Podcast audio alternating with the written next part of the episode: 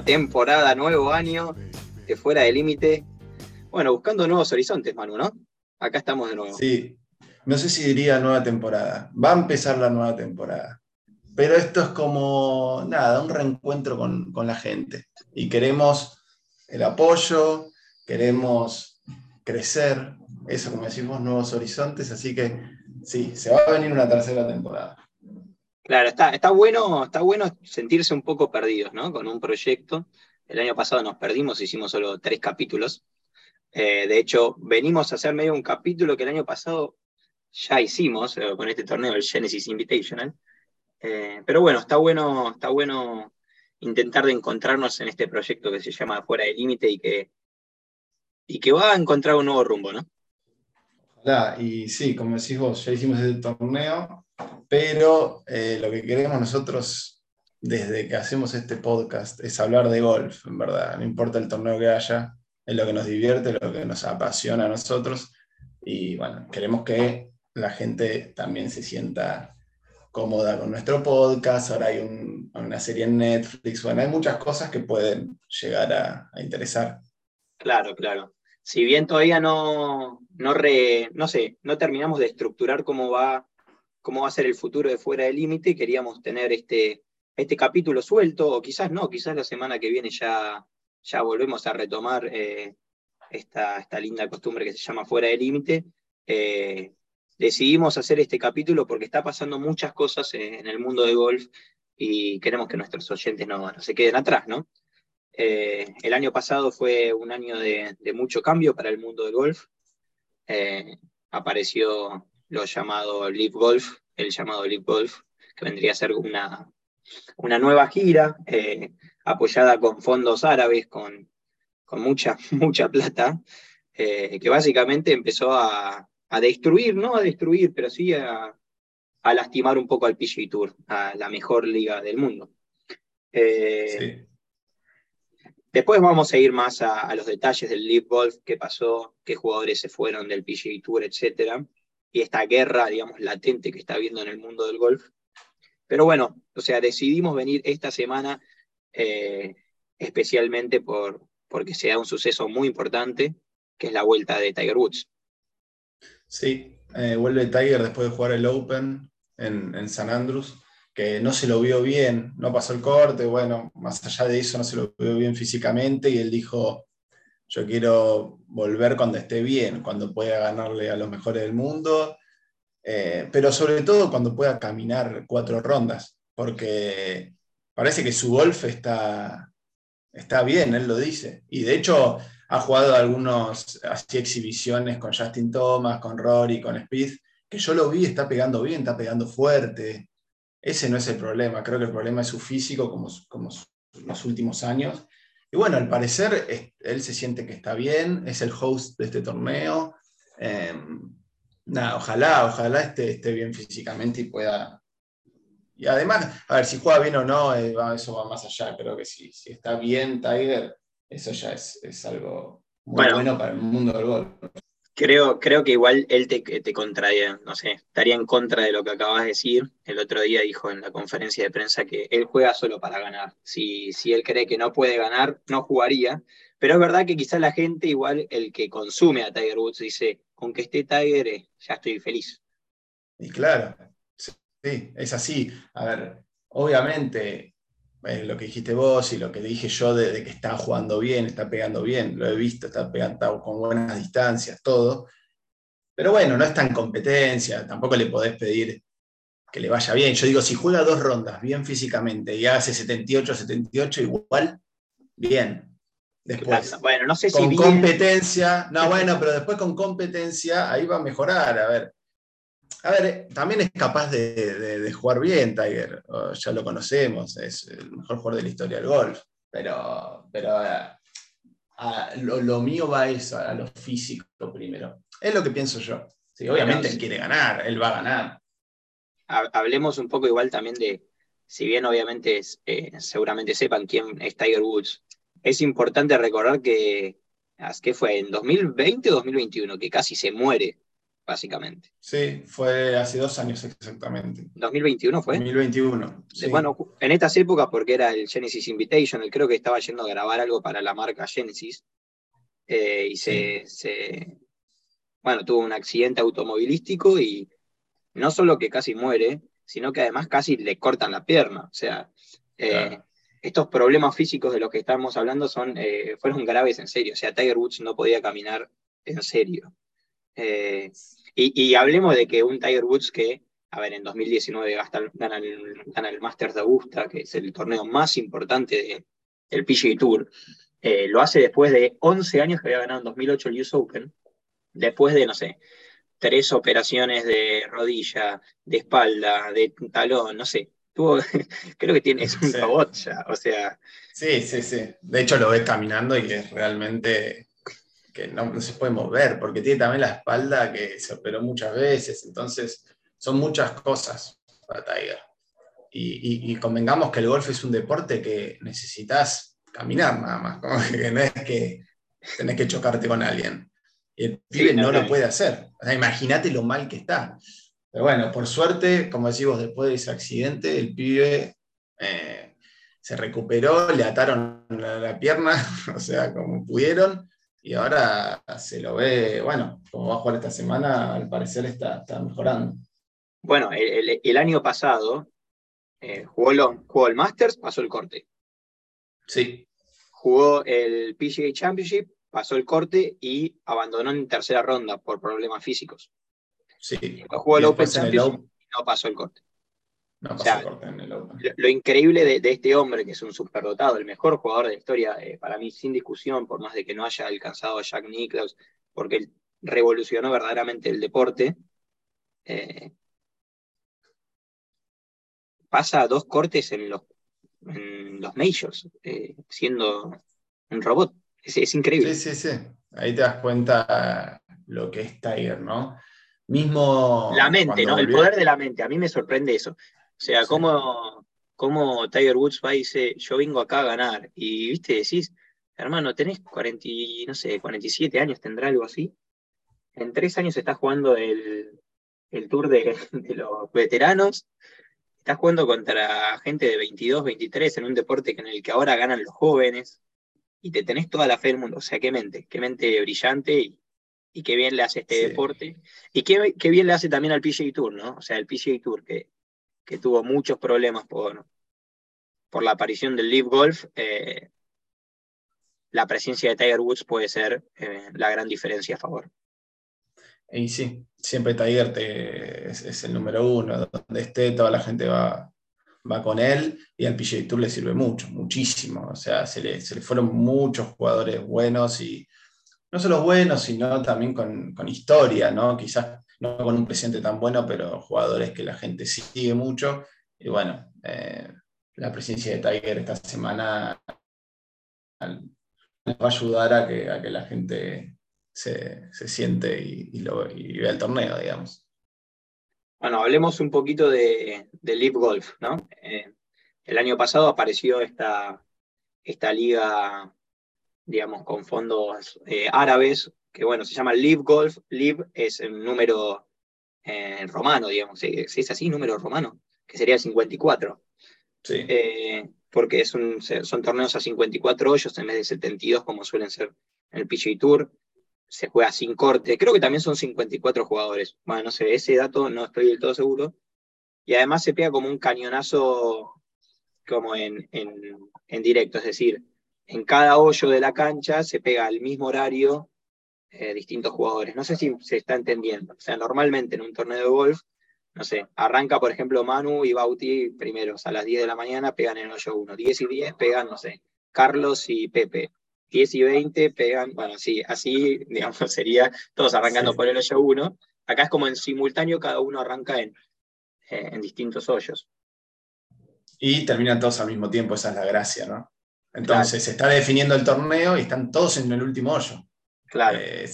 y, yo lo vi, vi un torneo del Live y, la cámara va pasando entre el pad de Dustin Johnson que tira para ganar y el pad de Westwood que también, y es, es, interesante, es interesante. Sí, el concepto del Live Golf eh, a mí me, me, interesó mucho al principio, quizás después cuando lo consumí un poco se me fue un poquito esa magia, quizás también por los nombres eh, que estaban definiendo los torneos, que quizás, eh, no sé, son grandes jugadores, pero quizás no los mejores del mundo.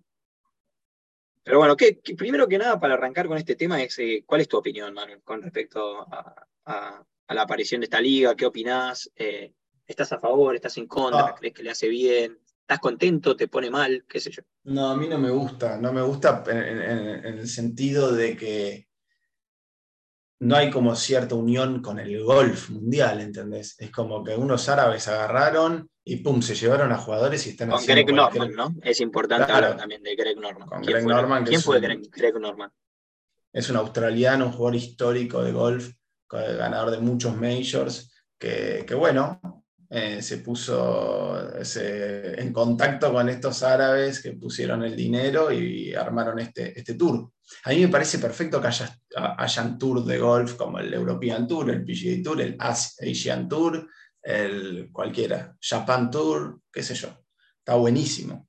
Pero el tema de que no haya unión y que Dustin Johnson ya no pueda jugar más, claro, el Tour argentino. ¿Me entendés? Como que eso es lo que no me gusta. Eh, esa separación. Eh, y bueno, eh, por ahí eh, es como ese lugar que no me gusta, pero después hay cosas interesantes y si se logra cierta unión con el PGA Tour y se unen y forman torneos con distintas modalidades y, se suman puntos al, ranking mundial y todo eso me, me interesa, sí. Pero bueno, en principio ahora no, la verdad que no estoy tan a favor, yo soy muy fanático también del PGA Tour tiene su historia también. Viste, vos ves un torneo en el Live Golf y se llama, no sé, Portland Tournament. Y juegan en una cancha que ni idea qué es. Tres rondas, todos ahí riéndose. No, Por ahora no. Bueno, está bien, no. O sea, tomo, tomo tu punto. Eh, yo siempre, en, en, mi filosofía, siempre medio que estuve a favor de cierta competencia. De hecho, yo digo que, por ejemplo, para mí lo mejor que le podría pasar al fútbol mundial, esta vez cambié de deporte, es que se cree, por ejemplo, una Supercopa Europea, ¿viste? Que en algún momento se hablaba de los mejores, de los mejores equipos de España, en la, Premier League. De hecho, yo quiero, yo quiero que ojalá algún día pase con una Supercopa Sudamericana. Eh, imagino una liga así de River, Boca y los mejores jugadores, digo, los mejores equipos de Argentina y de Brasil, que a mí me seduce, como, consumir, como, como, consumidor, digamos, ¿no? Eh, sí, pero sí. Igual hay torneos como la Champions League y eso que ya. Sí, sí, está bien, pero después tenés la final de la Champions League como, no sé, Liverpool-Tottenham, que es una fecha mala de la Premier League, y decís, bueno, qué sé yo, este torneo que es. Pero bueno, nada, es una opinión medio personal. Pero lo que me pasó es que, eh, que al ver el Live Golf y los costos que está teniendo, por lo menos en este corto plazo, eh, yo estoy un poco molesto, digamos. Estoy molesto. O sea, sí me gusta la idea de que, por ejemplo, el Live Golf, eh, cosa que, olvidamos decir, es también tiene torneos por equipos. O sea, en simultáneo se juegan eh, torneo individual y torneo por equipos, equipos de cuatro jugadores. Y me parece que por ver eh, torneos así, en un deporte tan individualista, a mí un poco me seduce, me parece entretenido pero sí que, bueno, eh, creo que no está teniendo la competitividad que quizás hubiesen imaginado, y mismo también el PGA Tour eh, perdió un poco de competitividad por, por los jugadores que se fueron al League Golf. ¿no? Eh, digamos, nombremos un par de los jugadores que se fueron al League Golf que a mí me parecen importantes. O sea, de hecho, el PGA Tour tenía um, un programa que se llamaba el, el, Impact Program o algo así, como eh, digamos, en donde se les premiaba con plata a los jugadores que más impacto tenían en la gente, sea por redes sociales o por esos jugadores que no sé, que hacían que eh, la gente vea los torneos. Ejemplo básico, Tiger Woods, que lo ganó todos los años. Eh, creo que el Live Golf se llevó a cinco de los, de los top ten. se llevó a Phil Mickelson, se llevó a Brooks Kepka, se llevó a Dustin Johnson, se llevó a Cameron Smith. Eh, ayúdame, Manu. Patrick Reed, ¿no? A Patrick Reed, pero creo que no estaba en el Impact Program. pero bueno, a Baba Watson se llevó, se llevó a Henrik Stenson, se llevó a Ustwais. ¿De Jambó dijiste? Ah, no, creo que no lo había nombrado Bryson.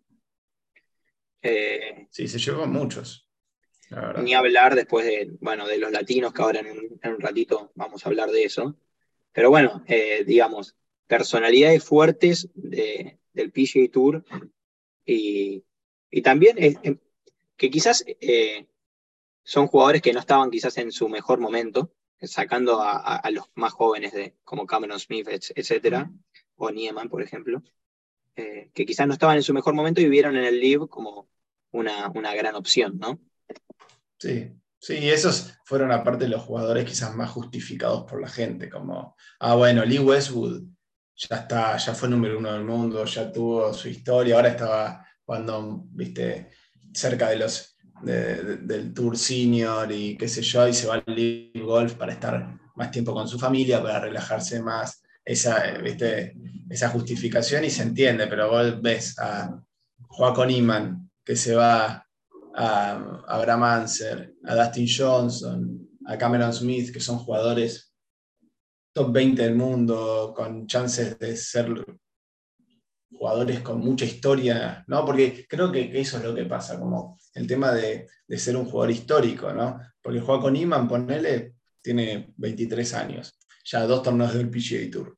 Es un, chico con, aspiraciones a ganar majors, a ganar muchos torneos, a, estar en la historia del golf latinoamericano, del golf mundial, y se va a un tour donde, viste, gana un torneo y por ahora el Live Golf no, me genera si gano un torneo con Iman en el Live Golf, ¿me entendés? Es, importante aclarar que el torneo Live Golf está teniendo problemas más que nada con el tema de puntaje del ranking mundial eh, y que por ende eh, muchos de los jugadores que se pasaron esa gira no van a poder participar de los torneos más importantes.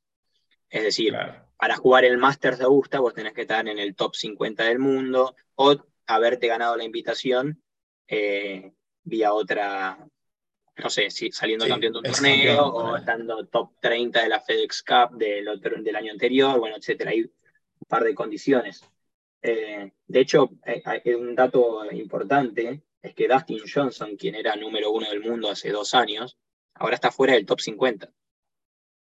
Claro. Sí, eso, eso es lo que está pasando. Como el LIV no suma al ranking mundial, hay muchos jugadores que se están yendo para arriba. Creo que el único que queda ahí cerca es. El único top 10 es Cameron Smith, que sigue estando cuatro del mundo. Pero. Porque el año pasado ganó todo. Ganó, ganó, claro, ganó todo. Eh, se llevó el, British Open en, en San Andrews. Y el Players. Y eso, a, a, eso es lo que vamos, como que por ahora el LIV no se está adaptando. No puede entrar al ranking mundial, y, esas cosas eh, generan como, no, no, no, no, no generan algo bueno en el, televidente, en el espectador, a mí no me genera. Pero bueno, están recién arrancando, ¿viste? Fue todo muy de golpe. Eh, también eso no la transición fue muy rápida, entonces no es eso, ¿viste? también generó mucha confusión. Sí, sí, exactamente. Eh, fue medio brusco como el cambio, lo que sí se ve y que quizás es, un poco interesante eh, es que hay cierta reacción por el PGA Tour, ¿no? Eh, como, en todo, como en toda competencia, en todo capitalismo, digamos, aparece el RIV con sus millones de dólares, seduce ciertos jugadores, se van ciertos jugadores y el PGA Tour dice, bueno, revisémonos a nosotros qué podemos mejorar, ¿no? Y empezaron a meter un par de cambios, ejemplo el otro día en Torrey Pines, en Farmers eh, Insurance Open. Eh, a mí me pareció un dato medio así chiquito, pero que me pareció divertido como televidente, que es que Max Homa, eh, como explicó el tiro que estaba por hacer en vivo con un auricular, entonces el televidente lo escuchaba, pum, lo ves pegar, y después contaba, no sé, qué iba a ser el próximo tiro, bueno, no sé, cosas que quizás antes no se veían, que quizás pueden hacer, no sé, más entretenido el deporte, ¿no? Sí, sí, lo pasó con Max Homa también en, a la otra semana se jugó en Pebble Beach y pasó lo mismo con Kate Mitchell, otro golfista que, le pusieron el auricular y empezaba, pegaba un tiro y empezaba a hablar con los comentaristas eh, yankees, digamos, y empezaba a contar el tiro que eligió y, mismo después jugó el pat con el auricular puesto. y invocó el PAT y salió caminando hablando del PAT.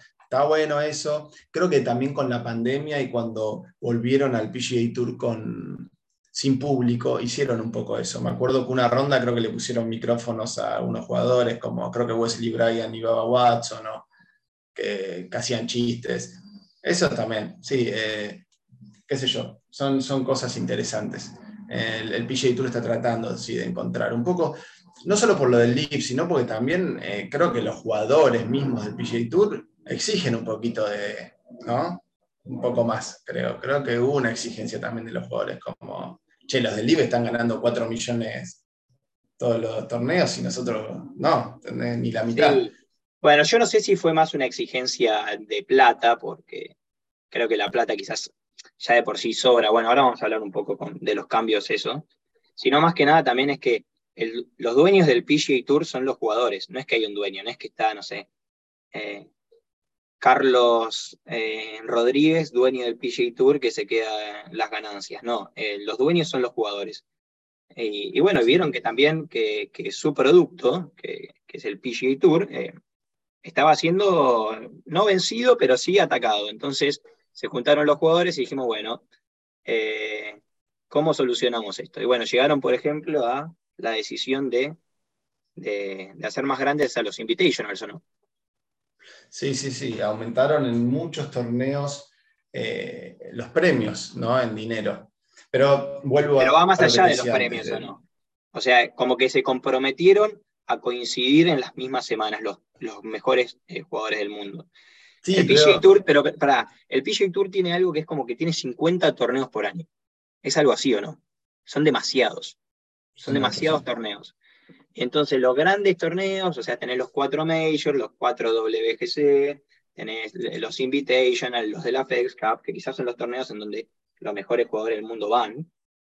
Sí. Pero a veces, viste, eh, no coincidían todos. Y bueno, tuvieron este compromiso que para mí eh, puede llegar a favorecer al Tour.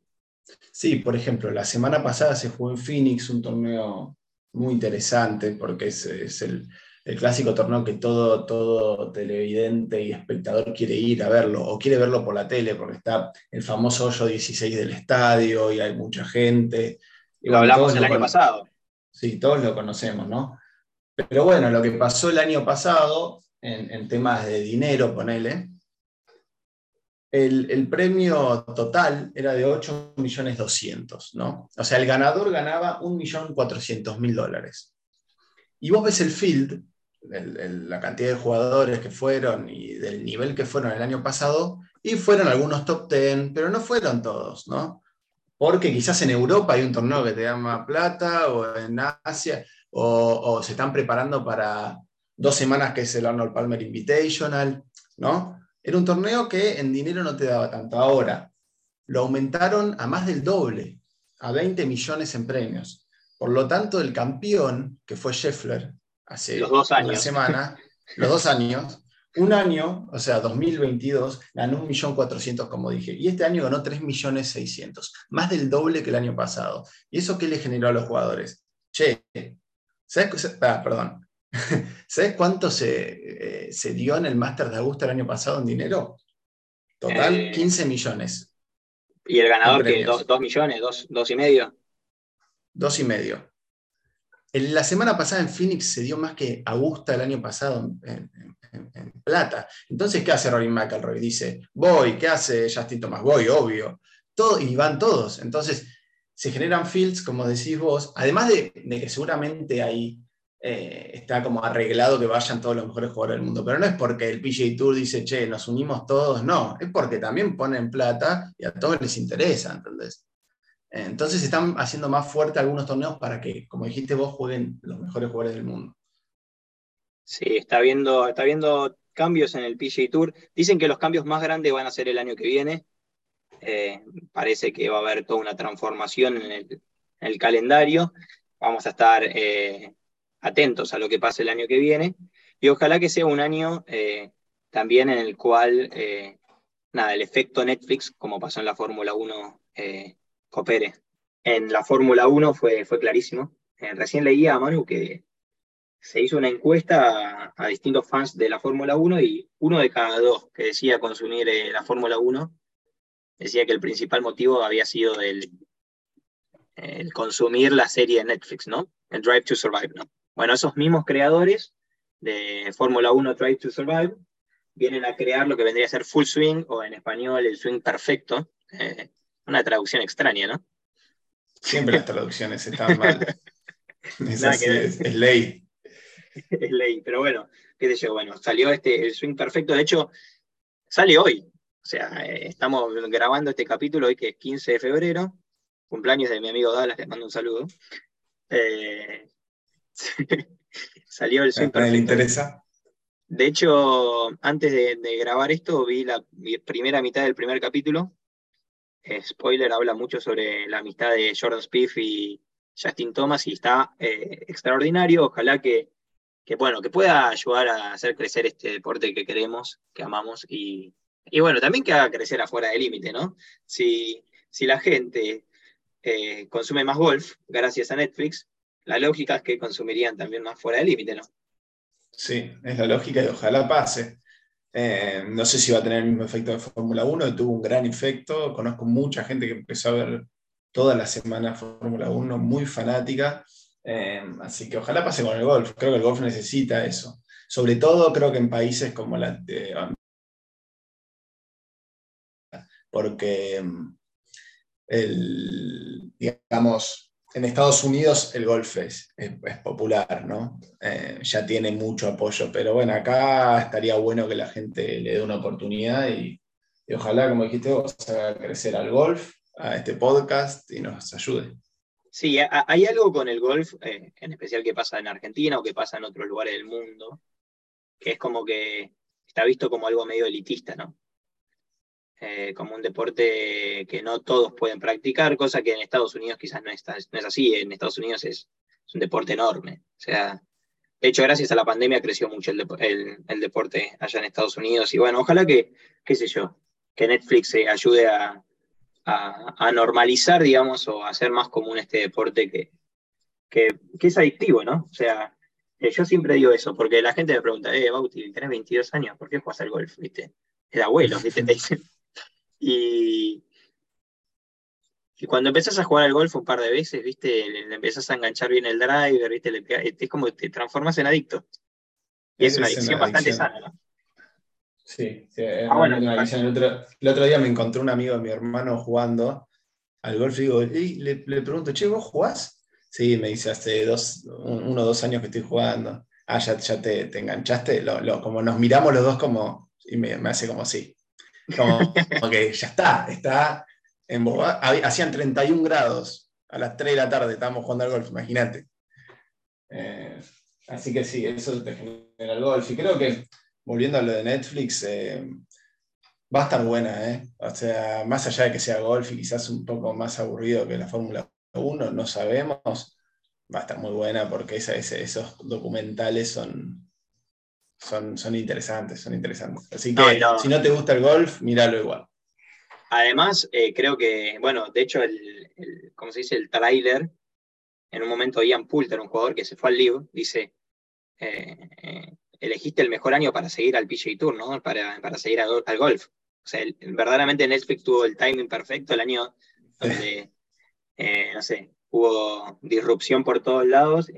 viene esta serie, esta serie que además que tiene libertad para decir lo que quiere. O sea, es como que no es que el PGA Tour censura tanto. De hecho, se habla bastante del Live Golf y gente que arrancó a, grabar, digamos, jugadores que empezaron a grabar, eh, eh, digamos, este documental, los típicos jugadores que son entrevistados, igual que en la serie de la Fórmula 1, algunos se cambiaron al Live.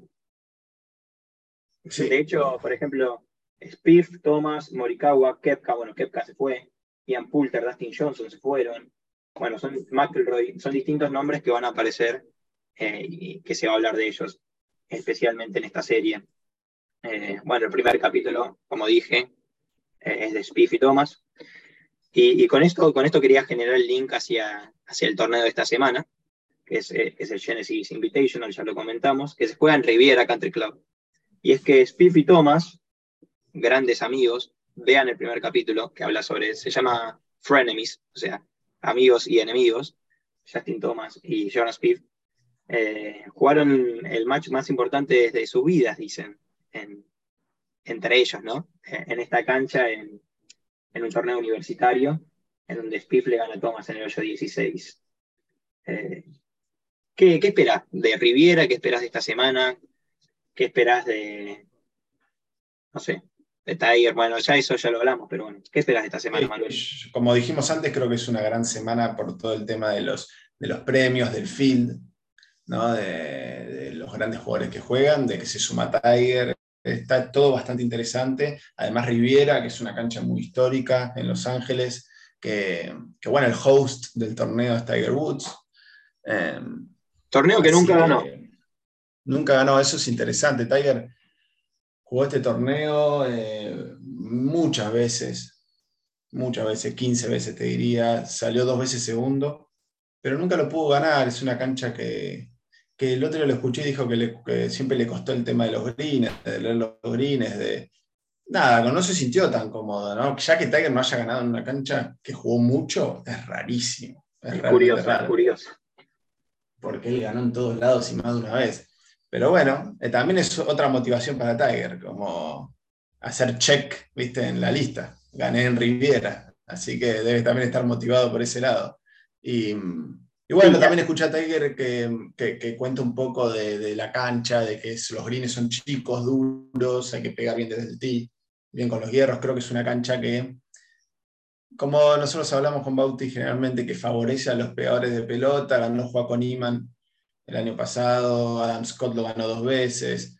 Algo curioso de ese torneo es que lo ganó tres veces Baba Watson, dos veces Mickelson y dos veces Mike Weir, o sea, los tres zurdos una cancha para zurdos.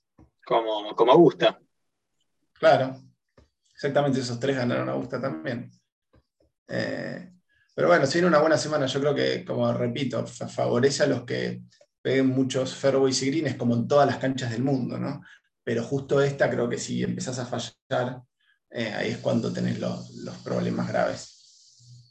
Sí, se viene, se viene una linda semana en el PGA Tour un PGA Tour que, bueno, que arrancó, bueno, si bien arrancó la temporada, digamos, en octubre del año pasado, eh, especialmente desde la, reincorporación en, enero con Hawái, bueno, tenemos un John Ram muy fuerte, que ya ganó dos veces, tenemos eh, Max Homa ya dos veces también campeón en esta temporada. Eh, ¿A quién ves fuerte, no? Yo veo fuerte a, bueno, Max Homa, ya lo dijiste, que ganó hace dos años acá en Riviera este torneo, que Tiger le entregó el trofeo, como hace siempre los domingos, como es el host. Eh, fue justo el año que Tiger después tuvo el accidente al otro día. Ahí es cuando ganó Max Homa, eh, así que es muy candidato esta semana por cómo viene jugando, dos victorias. Eh, nada, está dominando Max, que es un gran tuitero, además de jugador, es muy gracioso en las redes, lo tienen que seguir muy cómico, eh, un buen personaje para el PGA Tour y está bueno que esté jugando bien. La verdad que a veces yo que veo mucho golf me sorprende cómo juega ese, chico. Muy, muy bueno. Eh, después como otro candidato, hay muchos, o sea, siempre los mismos, ¿no? John Ram lo dijiste vos, después eh, Sander Schaffel que, que yo siempre lo pongo ahí, ¿no? Porque es uno de esos jugadores que no te falla y, viene jugando muy bien, viene de top 10 en Phoenix, eh, hizo también un top 10 en Riviera antes, después pasó todos sus cortes y hizo todo como top 25 en Riviera, es una cancha que le, es cómoda, así que también puede ser una gran semana para Sander. Eh, pero creo que si vos me hablas de un candidato fuerte y el más fuerte es, es John Ram para mí. sí, John Ram está jugando muy bien. Eh, el otro día veía un dato, algo así, como que tiene 150 torneos en el PGA Tour y creo que tiene 80 top 10. O sea, es algo, es algo un poco insólito, ¿no? Eh, pensá, que, pensá que estos, jugó cinco torneos esta temporada John Ram en el PGA Tour. Salió cuarto, primero, primero, séptimo y tercero. Así que sumarle cinco top 10 más. no, es, es, insólito. O sea, es verdaderamente insólito. Eh, el otro día justo a McElroy le preguntaron, ¿sos el mejor jugador del mundo? Y dijo, sí, lo soy. Eh, McElroy que viene a ganar de, en Dubai, en el European Tour, bueno, el DP World Tour. Sí. Eh, pero bueno, a mí esa, esa, respuesta me hizo dudar más que nada por John Ram. Eh, para mí, Rory McIlroy igual eh, es el mejor jugador del Igual, escúchame. Si, si Rory McIlroy te hacen esa pregunta, ¿qué vas a decir? Obvio, soy el mejor del mundo. Bueno, no, quizás puedes decir, bueno, eh, hay muchos buenos jugadores, bueno, escapar por la tangente, ¿no? Pero, pero bueno, me, gustó, me escuchó, me gustó verlo, viste, Rory McIlroy, el tema le hizo bien, le hizo bien a su personalidad, le hizo, lo hizo como, no sé, eh, agrandarse más, ¿no? Eh, sí, yo creo que en los últimos años estuvo hablando más, estuvo más picante de alguna manera. Eh, que está bueno, está bueno. Dejó de ser como el, chico bueno, ¿viste? Claro, está mostrando otra faceta que es interesante, interesante. Sí, sí, bueno, Rory McIlroy que también está jugando bien. Después, bueno, un Jordan Spieth que la semana pasada mostró buenos, buenos signos. Un Jordan Spieth que es recordado por todos los torneos que ganó y por los pads que metió, pero que últimamente no puede meter un pad. Eh, siempre arriba del top 100 en las estadísticas de patter. Eh, la gente piensa que es un gran jugador de patter, lo cual tiene el potencial de serlo, lo, vimos, fue el mejor algunos años, pero ahora que no sé, no sé, no sé si tiene una tal, no sé qué tiene. Bueno, sí, se le apagó el patter, le pasan muchos jugadores, ¿no? Eh, así que ojalá recupere ahí. Creo que Jordan la semana pasada se vio que encontró algo, está de a poco creo que mejorando. Ojalá, ojalá le vaya bien en estos torneos, viene una linda racha de torneos. Yo sí, yo creo, no, perdón, pero yo creo que hay tres nombres que son claves que para el mundo del golf y en especial para el PGA Tour, quizás cuatro nombres, cinco, mira, cinco nombres voy a decir, que, que son los que venden, que son Tiger Woods, Rory McIlroy, Jonas Spieth, Justin Thomas y Ricky Fowler. Esos cinco jugadores tienen que jugar bien.